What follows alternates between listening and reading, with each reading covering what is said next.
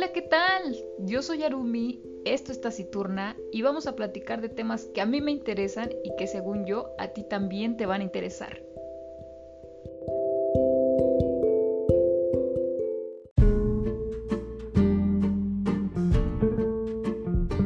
¡Ay no! ¡Ay no! ¡Ahí vienen! ¡Ahí vienen! ¡Ayuda! ¡Ayuda! ¡Ey, ey! Surimi, despierta, ey. No, no, es que los dinosaurios me persiguen. ¿Qué?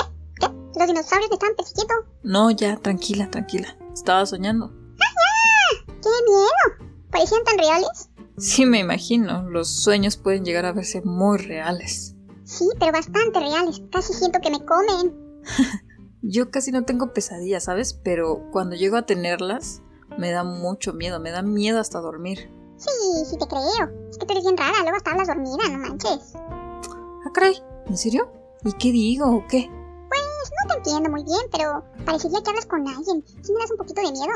¿Sabes qué? Sí tuve una temporada en la que soñaba cosas así bien raras. Soñaba con niños o gente que venía a verme. Y otras pues me daba el terror nocturno. ¿Achis? ¿Y qué es eso? Ya, ya me estás dando un poco de miedo. ¿Por qué? Ya superé esa etapa. Pues se supone que es el clásico se me subió el muerto. ¿Qué? ¿Eso existe? Ay, nanita, qué miedo. Mejor cierras tu puerta? No vaya a ser que seas sonámbula y me quieras venir a espantar. Ay, no. Ay, ya, no exageres. Mejor te cuento sobre los sueños. Bienvenidos al brevario cultural. Bienvenidos a Taciturna y al brevario cultural. El día de hoy hablaremos de los sueños, por qué soñamos, qué es un terror nocturno, algunas curiosidades y de ahí pasaremos a la reseña de la semana. Sí, sí, sí, ya. Mejor cuenta sobre los sueños. Ya voy, ya voy, a eso voy. A ver, Surimi, ¿qué es un sueño? Pues es eso que ves cuando estás dormida, puedes volar, puedes matar zombies, o como yo, que te pueden perseguir los dinosaurios. Pues, pues sí, básicamente es eso, listo, ya terminamos. Ya, no hay nada más que explicar. ok, no. Soñar es una actividad cerebral que permite al ser humano dar rienda suelta a algunas situaciones de manera inconsciente, que de forma consciente pues no podría realizarse. De hecho, durante el sueño cualquier actividad y conducta es factible. Todo está permitido. Los sueños dependen en gran parte de las experiencias vividas por cada persona, de sus miedos, sus traumas o deseos. A través de los sueños tenemos la gran oportunidad de conocernos mejor, pues todo lo que sucede mientras dormimos permite expresar nuestros pensamientos y emociones reprimidos. Por eso es tan complicado encontrar un significado en los sueños. O sea que los sueños pueden tener significado. Los humanos tratamos de buscarle significado a todo. Ahí tenemos la astrología, la lectura de cartas, la lectura de la hora, del café, de la mano, de los caracoles, en fin. A todo queremos buscarle una razón de ser y es normal. Siempre buscamos el sentido mmm, lógico de las cosas y bueno, a veces ni tan lógico. Y como los sueños pasa algo similar. Hasta el día de hoy no hay algún estudio que nos diga por qué soñamos y el significado que tienen nuestros sueños. ¿En serio? Sigue siendo algo desconocido entonces. Sí, y por una parte creo que así debería quedarse. ¿Cuál sería la razón de buscarle un porqué? Todos soñamos cosas bien diferentes y creo que eso depende de nuestras vidas, del día a día que llevamos, así que dudo que todos soñemos lo mismo.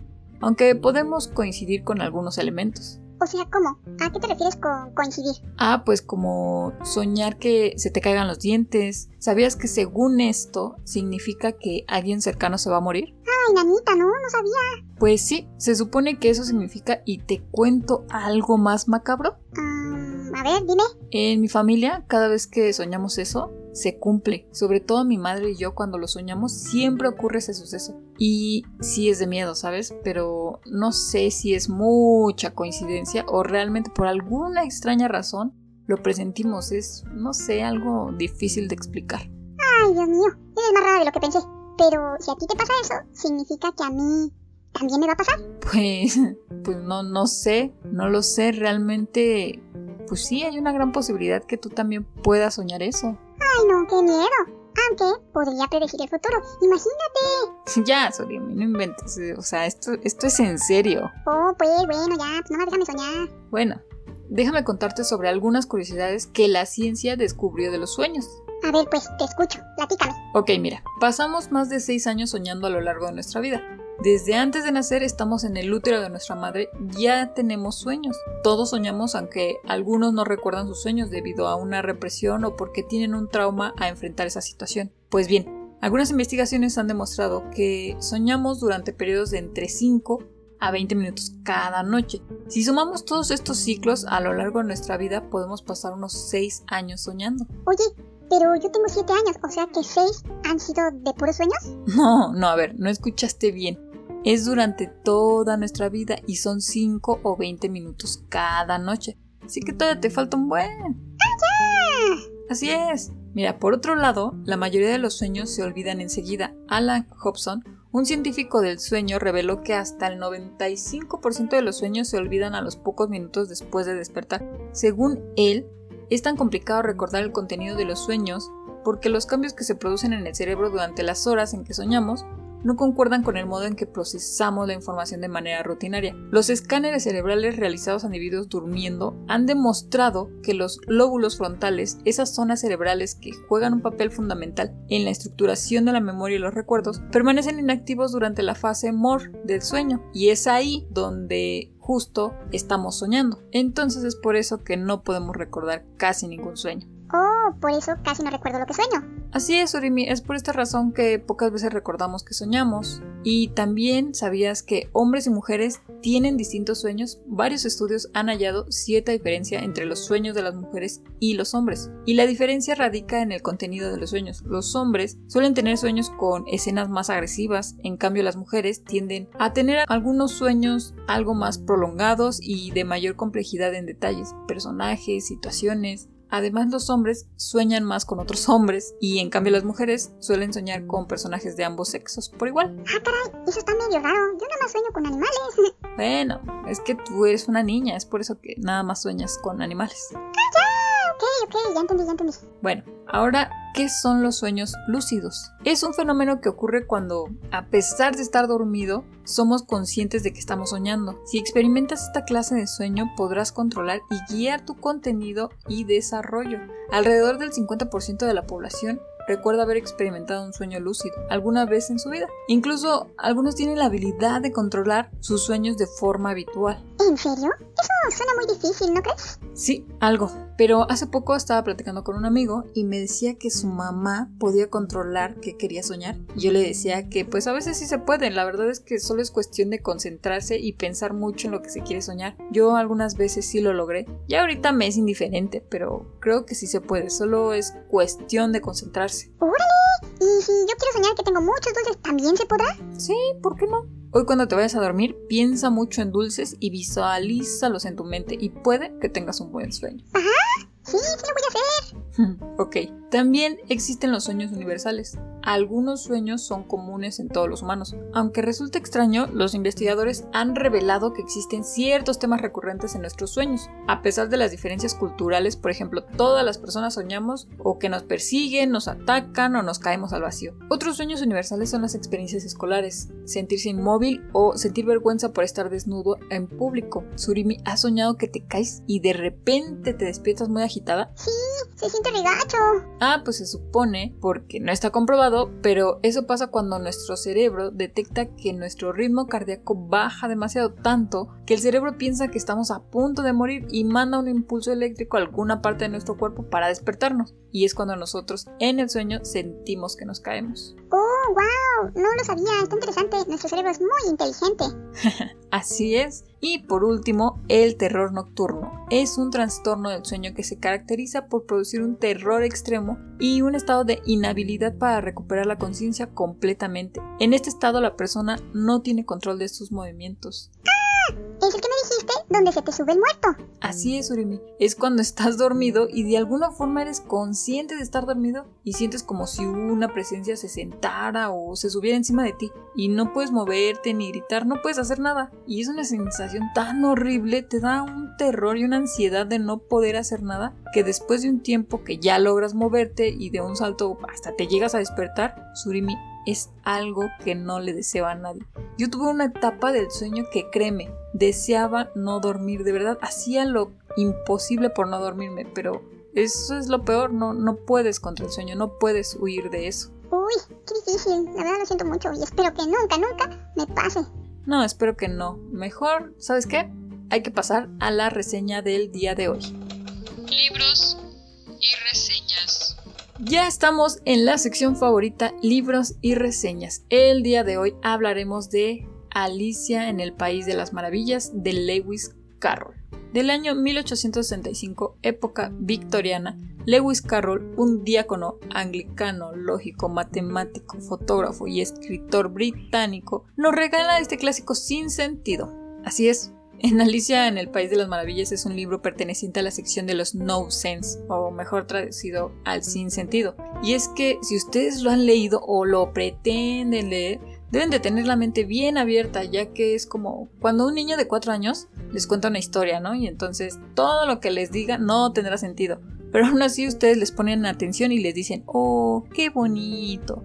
Pues hagan cuenta que Alicia de algún modo es así. Primero vamos a reseñar el libro y luego vamos a ver el detrás de la historia para entender un poco mejor por qué Lewis escribió esta obra.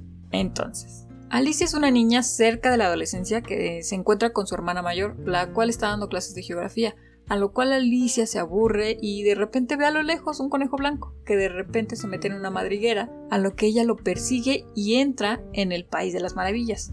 Ahí se encontrará con un sinfín de personajes y con puertas grandes, pequeñas, en las que de alguna manera tendrá que arreglárselas para poder pasar sobre ellas. Tiene conversaciones con animales que ni ella misma comprende. En algún punto ella empieza a llorar por ser tan grande y no poder pasar por una puerta pues tan pequeñita. Entonces llora tanto que cuando logra ser más pequeña casi se ahoga con sus propias lágrimas. O sea, sí, el drama total.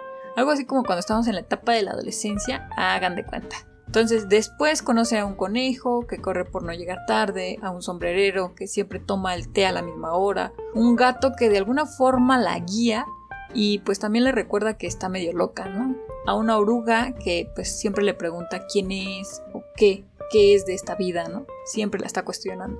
Una reina de corazones que intenta pues cortar cabezas a diestra y siniestra y ya con todo esto que les dije creo que se escucha bastante loco, ¿no lo creen? porque yo sí lo creo. Yo cuando lo leí la verdad es que tenía la mente bien abierta. No sabía exactamente qué pasaría, pero no le traté de buscar mucha lógica. Yo solo avanzaba en la lectura y bueno, al final realmente no entendí nada. Pero creo que volviendo a lo de los sueños y lo de buscar significados, así es este libro. Digamos que es un cuento para niños así como ellos, sin sentido. Y precisamente si nos remontamos a cuando Lewis escribe esta historia, todo nace de esa forma. Charles Ludwig Donson nace en el Reino Unido el 27 de enero de 1832, con una infancia difícil por estar en instituciones que él describe como la peor etapa de su vida. Lewis pues llega a la Universidad de Oxford. Su padre, un prometedor matemático con una doble titulación, prometía mucho para una carrera académica excelente. Sin embargo, abandonó ese camino por dedicar a ser párroco y así Lewis, con ocho hermanos más, llega hasta la universidad con un gran dote para las matemáticas. Lewis se hace profesor de la misma universidad dando clase por 25 años. Lewis tuvo grandes aficiones, una de ellas fue la fotografía. Se dice que convivía con algunas niñas que cuidaba, ya que vivían en la iglesia donde su padre pues era el párroco y Lewis estaba un poco obsesionado con la etapa de la niñez, así que le gustaba fotografiar a las niñas. Ya más adelante se le acusaba de pedofilia, pero este dato nunca se comprobó ya que se le encontraron algunas fotos de desnudos de niñas, pero dado la época, ese tipo de fotos eran más comunes de lo que creíamos. Se usaban en postales, así que realmente no sabemos si Carroll pues tenía alguna filia. Así que bueno, ya, lejos de ese dato perturbador y oscuro, un día pues llega una pequeña familia a la iglesia y Lewis cuida a las tres hijas del matrimonio. Lorina de 13 años, Alice de 10 y Edith de 8. Un día van a dar una vuelta al Támesis a hacer un picnic y Carol les empieza a contar un cuento así sin sentido. Alicia, por supuesto, es la más emocionada, tanto que le pide a Lewis que le escriba el relato, a lo que Carol pues lo hace sin ninguna objeción y le incluye dibujos en su manuscrito. Tres años después de eso, cuando más personas leen su cuento, recibe buenas críticas, a lo que Lewis va con un editor para que le ayude a lanzar su obra. El editor, encantado con el libro, lo ayuda a lanzar su primer obra literaria. Claro que Lewis ya había escrito más cosas, poemas y se había enfocado en las matemáticas, pero realmente Alicia fue, digamos que su primer libro, su primer obra literaria. El manuscrito se titulaba Las aventuras subterráneas de Alicia. Pero tras barajar acá los títulos, pues de Alicia entre las hadas y la hora dorada de Alicia, pues ya finalmente la obra se publica en 1865 como Las aventuras de Alicia en el País de las Maravillas, firmada por Lewis Carroll. Ahora dirán, ¿qué onda con este nombre si se supone que así no se llamaba? Bueno, pues en 1856 publicó su primera obra con el seudónimo que lo haría famoso, un predecible poemilla y romántico Solicitud, que apareció en The Train firmado por Lewis Carroll. El sobrenombre lo creó a partir de la latinización de su nombre y el apellido de su madre, Charles Ludwig. Ludwig fue transformado a Ludovicus y Charles como Carolus. El resultante pues regresó al idioma inglés como Ludwig Carroll. Entonces digamos que transformó, transformó su nombre. Vaya, vaya. O sea que su nombre se deformó totalmente. Pues digamos que sí, pero no suena nada mal, ¿no crees? O sea, ¿tú cómo te pondrías si escribieras un libro? Mm, pues no lo sé, tengo un apellido medio raro y bueno, mi nombre también lo es, así que tal vez no lo cambiaría. Tsurimi Nakagami, bestseller. ¿Suena bien, no crees? Pues realmente sí, me agrada, me agrada bastante. Ya deberías de escribir un libro. Pues ya te dije que sí, que voy a ganar el Nobel, ¿qué no te acuerdas? ¡Ah! Cierto, tienes razón. no, no, me acordaba. Bueno, ¿y qué te pareció la reseña? La vida de Lewis está interesante, ¿no crees? Escribió muchos libros sobre matemáticas y filosofía. Muy interesante, la verdad es que me agrado mucho. Tú me deberías de leer ese libro. ¿Yo? Pues si tú sabes leer, tú deberías de leerlo. Creo que te gustaría, es bien así, bien sin sentido como tú. ¿Cómo que sin sentido como yo? Si yo soy bien lógica. Uy, sí, sobre todo tú. Mira, mejor ya vámonos, ya es bien tarde, ya vamos a dormir. Bye bye. Duerme soñando con tus ojos tan plenos despiertos, con tu corazón lleno y radiante, alucinante, tan lleno de amor.